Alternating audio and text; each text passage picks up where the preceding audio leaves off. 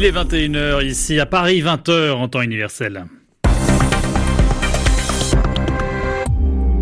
Bonsoir et bienvenue dans votre journal en français facile, journal que je vous présente ce soir en compagnie de Zéphirin Quadio. Bonsoir Zéphirin. Bonsoir Loïc, bonsoir à toutes et à tous. À la une de cette édition, le médecin de Maradona accusé d'homicide involontaire. Les filles de la légende du football disparu mercredi mettent en cause la façon dont leur père a été pris en charge. Eux sont placés en détention provisoire. En France, les trois policiers impliqués dans le tabassage de Michel Zéclair sont mis en examen. L'enquête est désormais confiée à un juge d'instruction. Et puis une femme politique qui se sert des jeux vidéo pour appeler les jeunes à voter. Ça se passe aux États-Unis. Le reportage dans ce journal. Le journal. Le journal. En français facile. Et on se rend en Argentine pour débuter ce journal quatre jours après la mort de Maradona. C'est son médecin personnel qui fait la une ce dimanche. le docteur Leopoldo Luque, qui est en effet visé par une enquête pour homicide involontaire, comprendre meurtre involontaire, et après l'énorme émotion et le deuil national, la mort du dieu du football prend désormais un tour judiciaire. À Buenos Aires, les explications de Georges Quirino. L'affaire fait la une de, tous les médias ici en, Argentine. Les euh, perquisitions se sont terminées à la mi-journée au domicile et à la clinique privée du docteur Luque. Les enquêteurs ont récupéré des cartons de documents, des ordinateurs, des téléphones, toute l'information autour de l'état de santé de Diego Armando Maradona. La justice cherche à savoir s'il y a eu une négligence euh, médicale. C'est en tout cas les, les, soupçons des trois filles du PIB Euro qui se sont exprimées face à, la justice hier et, et, notamment à propos de leurs doutes face au traitement du docteur Luque, le médecin qui a à la presse. Je suis à disposition de la justice, a-t-il dit très ému. Je suis sûr d'avoir fait le mieux possible avec Diego en larmes et en colère face aux soupçons. L'Argentine veut savoir si la mort de Diego Armando Maradona aurait pu être évitée. Après l'émotion, c'est peut-être le début d'une affaire Maradona. Georges Quirino, Buenos Aires, RFI. Au Nigeria, c'est l'attaque la plus meurtrière de l'année contre des civils. Au moins 110 personnes tuées dans l'état de Borno, dans le nord-est du pays, en proie à une insurrection djihadiste depuis plus de dix ans. Le massacre s'est déroulé le jour des élections locales dans cet état, les premières organisées depuis le début de l'insurrection de Boko Haram en 2009. En Éthiopie, Mekele, la capitale de la région du Tigré, est désormais sous le contrôle de l'armée fédérale. C'est ce qu'a annoncé hier soir le Premier ministre ministre Abiy Ahmed après trois semaines de combat et c'est une étape importante pour le pouvoir éthiopien puisque c'est à Mekele que se seraient retranchées les autorités de la région, région qui ne reconnaît pas le pouvoir d'Addis Abeba. Les autorités iraniennes réfléchissent à la riposte à donner après l'assassinat d'un physicien nucléaire. Et dans une attaque au véhicule piégé pour Téhéran, c'est Israël qui en est responsable.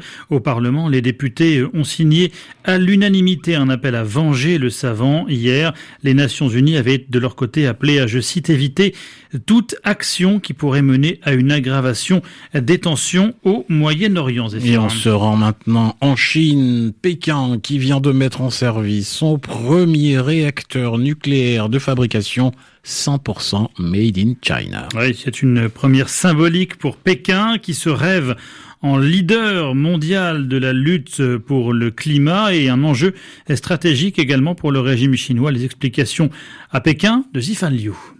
C'est un grand pas que vient de faire la Chine dans sa volonté d'indépendance en matière de nucléaire vis-à-vis de la technologie occidentale.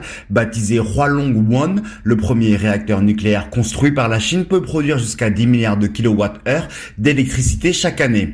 Jusqu'ici, Pékin misait sur la coopération avec d'autres puissances étrangères pour les réacteurs de nouvelle génération, mais ce changement de stratégie s'intègre dans la volonté chinoise de renforcer son autonomie dans les secteurs stratégiques dans un contexte international compliqué par les tensions commerciales avec les États-Unis.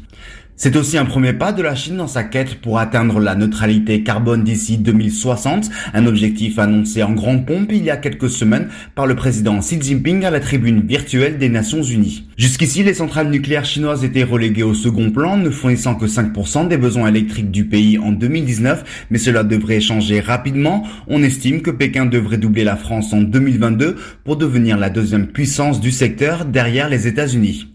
Zifaniou, Pékin, RFI. Vous écoutez le français facile sur Radio France Internationale en direct de Paris où il est 21h et 5 minutes en France. Des policiers en prison dans l'affaire Michel Zecler. Michel Zecler, c'est ce producteur de musique noir passé à tabac le week-end dernier à Paris par trois policiers, des policiers mis en examen et placés en détention. Donc, c'est ce qu'annonce euh, ce soir le, le procureur de la République. Ils sont, euh, ces policiers, poursuivis pour violence volontaire par personne dépositaire de l'autorité publique. Euh, le parquet a également demandé le placement sous contrôle judiciaire pour le quatrième policier, lequel était arrivé en renfort et aurait, selon toute vraisemblance, lancé une grenade lacrymogène dans le studio où se trouvait Michel Zecler pour en faire sortir ses occupants. Toujours en France, Jean Castex annonce que le gouvernement présentera la semaine prochaine sa stratégie vaccinale contre le Covid-19. La campagne de vaccination devrait commencer entre la fin du mois de décembre et le début du mois de janvier avec un ciblage des personnes prioritaires.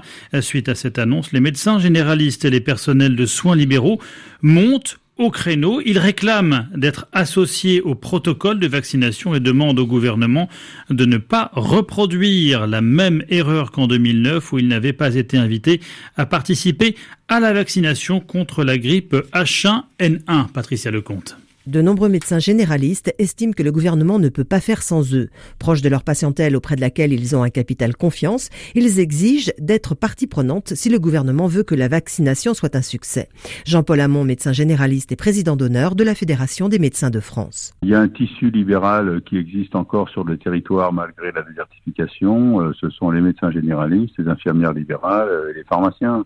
Je ne vois pas comment euh, l'administration pourrait envisager de reproduire les mêmes erreurs de 2009 où ils avaient vacciné avec toute leur organisation et leur fameux vaccinodrome 6 millions de personnes, alors que les médecins généralistes en 2008 vaccinaient tranquillement 12 millions de personnes. Dans sa dernière intervention télévisée, Emmanuel Macron a évoqué une campagne de vaccination rapide et massive.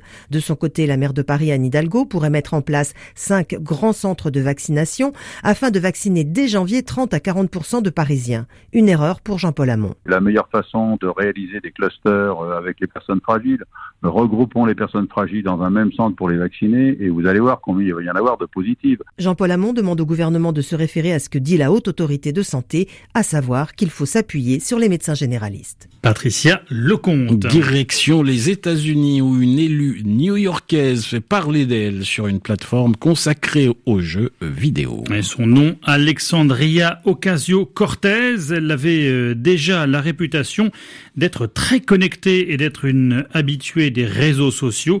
Eh bien, elle diffuse désormais ses parties de jeux vidéo sur la plateforme Twitch et elle rassemble à chaque fois des centaines de milliers de téléspectateurs.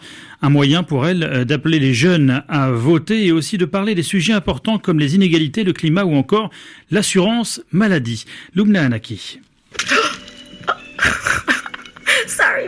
Sur le petit écran, Alexandria Ocasio-Cortez vient de tuer un autre joueur en ligne. L'élu dit se sentir coupable mais semble prendre du plaisir à jouer. Depuis quelques semaines, aussi organise des parties de Mang Us, un jeu à la Cluedo où les participants incarnent des petits astronautes dans une station spatiale. Certains d'entre eux sont des imposteurs et doivent assassiner les autres sans se faire démasquer. Le tout est diffusé en direct sur Twitch, la plateforme de streaming dédiée aux jeux vidéo. Ce week-end, l'élu démocrate avait notamment invité le chef du nouveau Parti démocratique canadien, l'occasion pour eux aussi de dénoncer le système de santé américain en citant l'exemple canadien. Au Canada, il y a des assurances publiques. Vous pouvez aller chez le médecin sans vous ruiner. Quand on propose des politiques similaires aux États-Unis, on nous dit que c'est impossible. En fait, ici, il y a tellement de diabolisation autour du socialisme qu'on ne peut pas bénéficier de ces choses qui sont bien. Ces rendez-vous jeux vidéo permettent à Alexandria Ocasio-Cortez, déjà très connectée sur les réseaux sociaux, de toucher des publics différents. Il y a quelques semaines, pour sa première partie en ligne, elle avait appelé à aller voter en masse pour l'élection présidentielle. Sa vidéo de près de 4 heures a réuni l'une des plus importantes audiences de Twitch, 450 000 spectateurs, et l'enregistrement a été vu par plus de 5 millions de personnes. Et aussi explique qu'elle fera de ses parties un rendez-vous régulier pour parler des questions importantes tout en s'amusant. C'est la fin de ce journal, il est 21h10. Merci à vous de l'avoir suivi et de votre fidélité à Radio France Internationale.